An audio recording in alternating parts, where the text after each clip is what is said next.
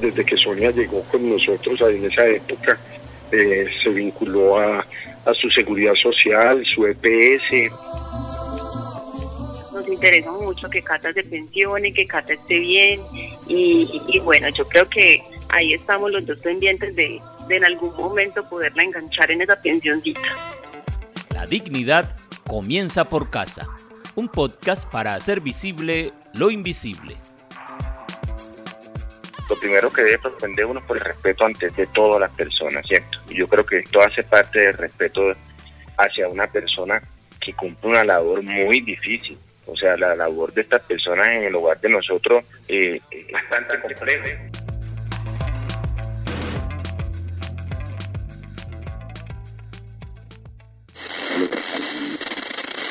Atención, atención, en Radio Libertad, tiempo para los avisos clasificados. Doña Zenobia González, habitante de este municipio y que tiene su vivienda en el sector La Bomba, está buscando trabajadora doméstica. Las interesadas deben comunicarse al 320-320-350. Repetimos, doña Zenobia González busca trabajadora doméstica. Las interesadas deben comunicarse al 320-320-350. Continuamos con más en Radio Libertad, la radio en tus oídos. Aló, Jimena, querida, menos mal me contestaste. Es que quería preguntarte si tienes manera de recomendarme una muchacha responsable para trabajar, pero que no cobre caro. Y le dices que aquí le damos la comida. Lo que acabamos de escuchar es la recreación de cómo se acostumbra en algunas ocasiones a establecer el primer contacto entre los empleadores y las trabajadoras domésticas maneras algo informales y que definitivamente marcan lo que puede ser una relación laboral sin muchas garantías para ambas partes, pero sobre todo para ellas, las trabajadoras. En términos de contratación, la precariedad de las trabajadoras, de acuerdo con un estudio de la Escuela Nacional Sindical realizado en el año 2019, es alta. Las cifras indican que solo una de cada 10 trabajadoras cuenta con un contrato que garantice para ella condiciones laborales dignas. Sí, el panorama no es alentador. Sin embargo, en medio de esa vorágine de insatisfacción emergen casos que nos permiten afirmar que no es imposible para los empleadores garantizar vinculaciones dignas y justas a sus trabajadoras domésticas. Hoy presentamos Ni más ni menos, lo justo. En la actualidad, el trabajo doméstico, además de feminizado, está amenazado por el constante incumplimiento de los derechos humanos y laborales, los malos tratos y una altísima informalidad. Las cifras que consolidó la investigación denominada Actualización del Estado de Situación en el Cumplimiento de los Derechos Humanos y Laborales de las Trabajadoras Remuneradas del Hogar en Colombia, propuestas de incidencia para el cumplimiento del Convenio 189 en el marco de políticas públicas locales o regionales, son por lo menos contundentes. De acuerdo con cifras de la investigación, que para efectos prácticos de aquí en adelante denominaremos Estudio y Evaluación del Convenio 189, la cual se enfocó en una muestra significativa de mujeres en apartado Medellín, Bogotá y Cartagena, el 99% de las trabajadoras no recibe pago de horas extras y el 82% no se encuentra afiliada a riesgos profesionales situación que pone de manifiesto la necesidad urgente de que más empleadores asuman actitudes más responsables. Responsables como él, Jorge Múnera. Desde que Sonia llegó con nosotros en esa época, eh, se vinculó a, su seguridad social, su EPS, eh, su, su fondo de pensiones, su, su ARL, sí, eso, en el, como dijiste vos, en esa época la norma era muy distinta, pero uno tiene que ser justo, ¿no es cierto? Y uno tiene que tratar a la gente como quisiera que lo trataran a uno. Entonces, uno tiene que portarse bien con la gente. Responsables como ellos, Claudia Vélez y Giovanni Nasser. Doña Cata es una señora, es una abuela. Eh, desde que llegó a la casa, ella llegó con, con demostrando quién era en realidad. Y, a esa persona que tú ves y que te inspira respeto por la manera en que también te trata bien a ti, entonces no hay, no hay como más tratarla, es con ese respeto y con ese cariño todos los días. Entonces, sí, nos sentamos con ella, pactamos las condiciones, eh, conocíamos de antemano cuáles eran sus derechos y siempre ha sido nuestra bandera respetarlos la, la vida la ha ido dando esta experiencia aquí, ya son cinco años, cuenta con su salud, con su ARL, con su caja de compensación, con sus aportes a, a pensión, con el pago de la cesantía, los intereses a la cesantía. En el podcast de hoy queremos compartir las historias de estos empleadores que durante años, incluso décadas, han garantizado condiciones dignas para sus trabajadoras domésticas.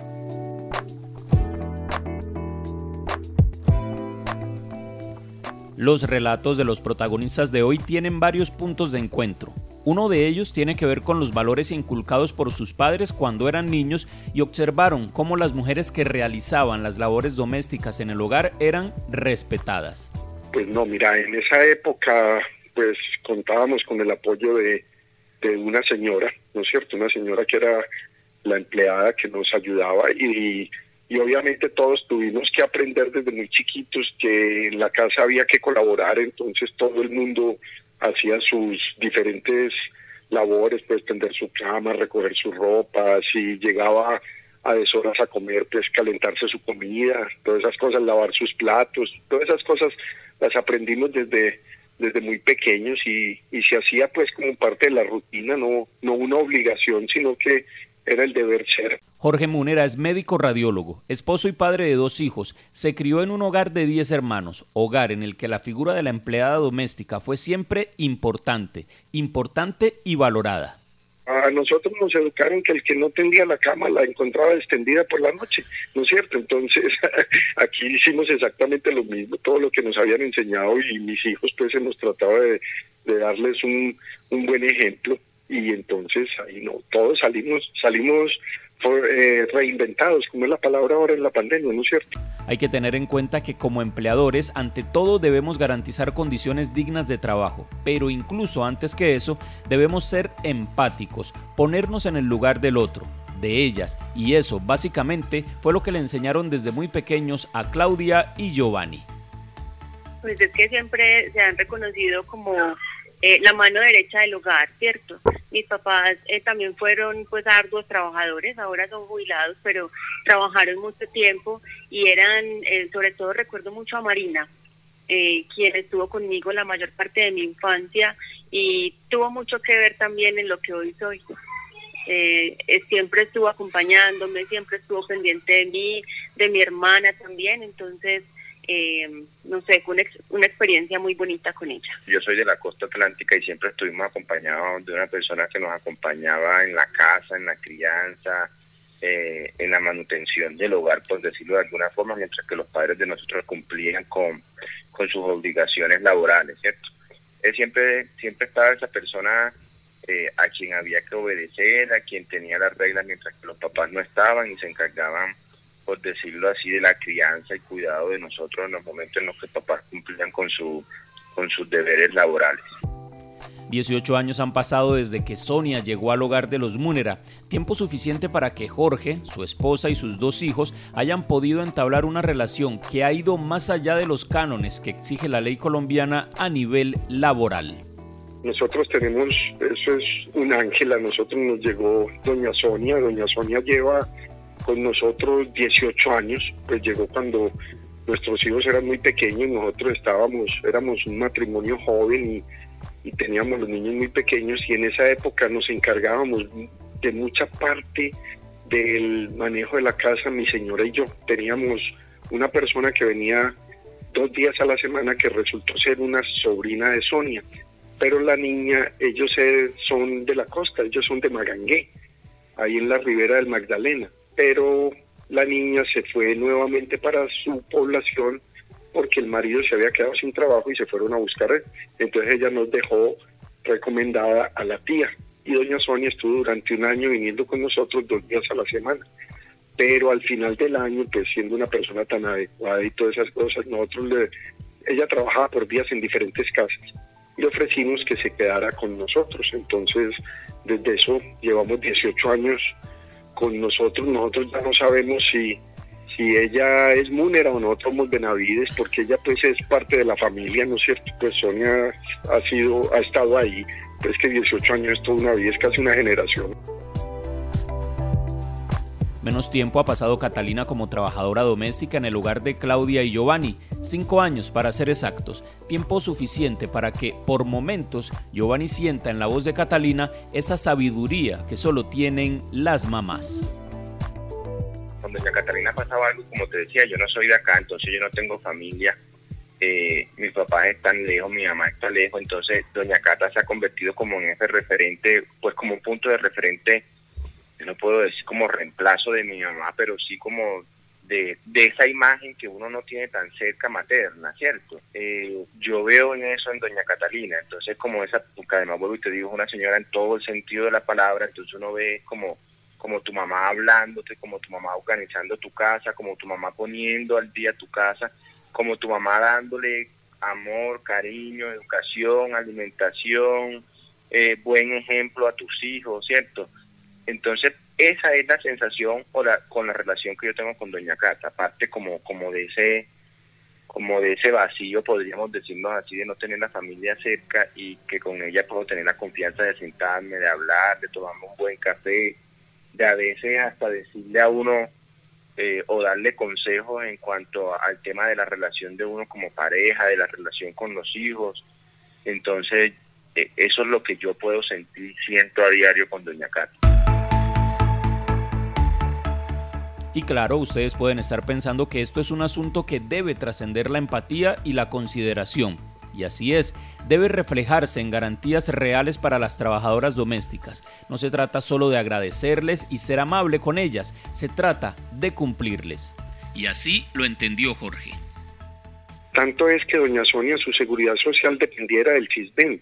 Entonces, cuando yo le dije que le íbamos a vincular a, a una EPS, ella me dijo que no, que ella quería seguir con el CISBEN y yo le dije que no podíamos hacer pues un contrato así porque es que eso no era no era primero por ella era injusto y segundo también pues en el momento en que Dios no lo quiera pero pase algo no es cierto eso la persona va a estar totalmente desprotegida en salud teniendo el CISBEN pues su cobertura y sus cosas pero era mejor eso. Entonces, doña Sonia entendió en esa época, pues ya la ley 100 estaba y todo, pero entonces Sonia se quiso vincular con el Seguro Social y cotizar su pensión con, con el Seguro Social, ¿no es cierto?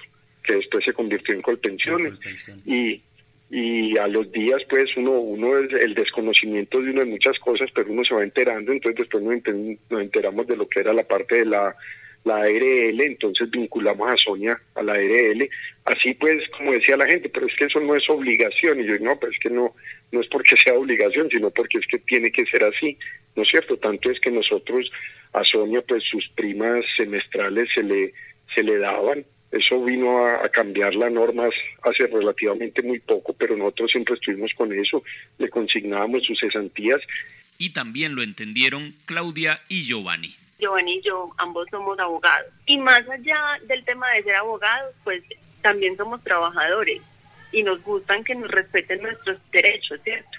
Entonces, si eso es lo que queremos para nosotros, también eso queremos para ella y también queremos eso para el resto de las personas. Entonces, obviamente sí, cuando Cata entra a nuestra casa, eh, obviamente pactamos unas condiciones de trabajo, inicialmente eh, empezamos por días porque pues era una persona que nos estaban referenciando, pero no sabíamos en realidad quién era.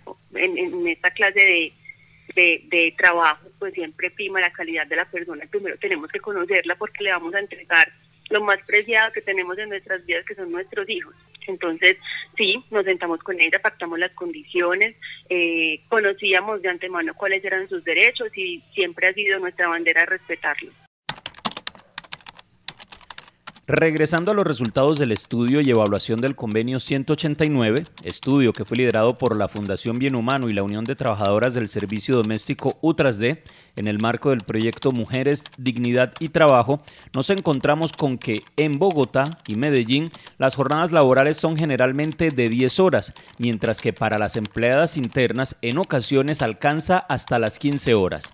Muchas de estas trabajadoras no tienen garantizada una mesada pensional al momento de su retiro y mucho menos recursos por concepto de cesantías. No obstante, y afortunadamente, Catalina y Sonia, trabajadoras domésticas en el hogar de Jorge y en el hogar de Claudia y Giovanni respectivamente, viven hoy una realidad diferente. Ya estamos haciendo todas las vueltas para tramitar lo de la pensión de Sonia. Sonia tuvo antes de nosotros algunos empleadores que algunos sí le cotizaron, otros no le cotizaron, pero ya estamos llegando al final del proceso de que tiene todas sus semanas acumuladas, ya tiene la edad y todas esas cosas, lo cual pues es una, una alegría para toda la familia y para todo el mundo. Entonces ella también, ayer antier nos estaba contando, no sé qué hacer, no sé si sacar mi, mi cesantía porque quiero mejorar mi vivienda, entonces no sé si destinar estos recursos hacia allá y nosotros le decíamos, doña Cata, pues primero tiene un problema legal con el lote en el que está él, solucione eso, asegúrese de que eso sea suyo, recuerde que eso es un ahorro que lo que le permite a usted es apalancarse en momentos de desempleo, pero también mejorar su casa o educar a sus hijos. Pero ante todo tenga claridad de que esos recursos que usted son el, son el producto de su trabajo, los pueda destinar a satisfacer una necesidad muy importante como es la de una casa o, la, o mejorar las condiciones de la que ya hoy tiene. Este podcast se trata de destacar acciones justas por parte de los empleadores, destacar acciones como la de apoyar a sus trabajadoras en gestiones y trámites que puedan incluso cambiar la vida de ellas. Cuando nos enteramos pues, de lo de las cajas de compensación, entonces bueno, la vinculamos a una caja de compensación y el sueño de Sonia siempre fue tener su, su propia casa, tener su propia vivienda. Esta parte de la historia la llamaremos la casa de Sonia.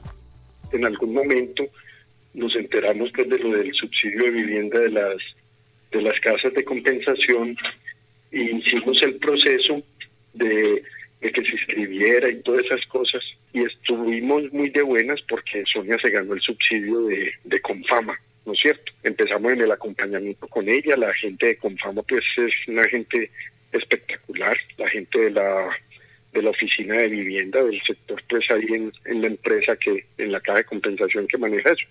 Entonces, cuando se fue al, a la reunión de, de, pues, de entrega de, los subsidios, ellos suministraron mucha información y cuando se acompañó a Sonia en la oficina de, de vivienda, ellos, pues esto es un total desconocimiento para uno, entonces ellos dijeron, no vea, pueden acceder a tales y tales y tales urbanizaciones y que allá reciben el subsidio de las cajas de compensación. Entonces acompañamos a Sonia y ella se encontró pues un proyecto espectacular y le gustó y, y se metió pues en, en, el, en el proyecto y las mismas niñas de Confama nos dijeron que uno podía, después de tener el subsidio de la caja de compensación, podía tener el el subsidio del municipio, del municipio de Medellín, de Isdimet, ¿no es cierto? Entonces, muy queridas ellas colaboraron con todo lo que era la información y eso, y se presentó, Sonia se postuló para el subsidio del municipio y se lo ganó. Y te cuento pues que Sonia ya lleva como tres meses viviendo en su propia casa. Eso es una, una alegría para ella y para todos nosotros impresionante. Entonces, el ver que uno, la gente progresa, eso eso es lo mejor que puede pasar, que la gente le vaya bien es, es una gran satisfacción.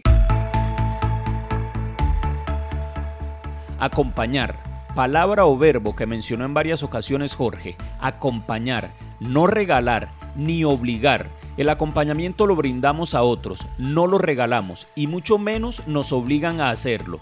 De eso se trata la relación entre empleadores y trabajadoras domésticas, de acompañarse unos a otros, así como ha acompañado Catalina a Claudia y a Giovanni en el proceso de crianza de sus hijos.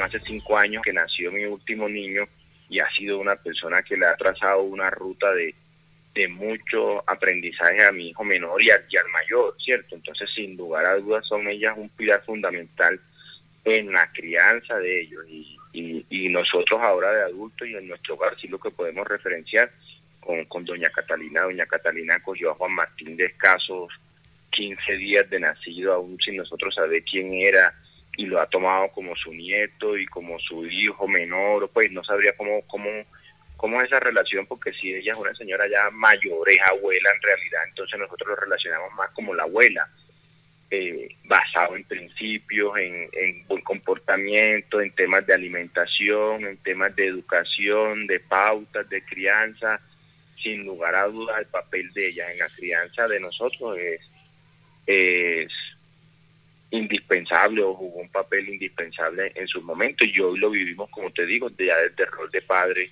eh, con nuestros hijos. Las cifras de incumplimiento de derechos para con las trabajadoras domésticas en Colombia son altas y eso resulta desconcertante. Según el estudio CAPS, el salario de una trabajadora doméstica no supera los 600 mil pesos mensuales, lo cual está bastante por debajo de un salario mínimo legal vigente. Sin embargo, historias como la de Jorge, Claudia y Giovanni nos dejan claro que la dignidad comienza por casa. No, nosotros siempre le hemos dicho a Cata que, que si ella sale de esta casa es porque se quiere ir. Nosotros no pensamos dejarla ir por nada del mundo. De verdad que, que es una persona más, o sea, una parte más de esta familia, ¿cierto? Y como abogados constantemente estamos como mirando la posibilidad de cómo organizar y que ella tenga derecho a una pensión. De verdad que nos preocupa mucho el futuro de ella. El día que, que Sonia se pensione, ella tomará la decisión de si quiere seguir laborando con nosotros o si quiere ya hacer uso pues, de su buen retiro. Esta fue una realización de Antonio Rodríguez Marenco.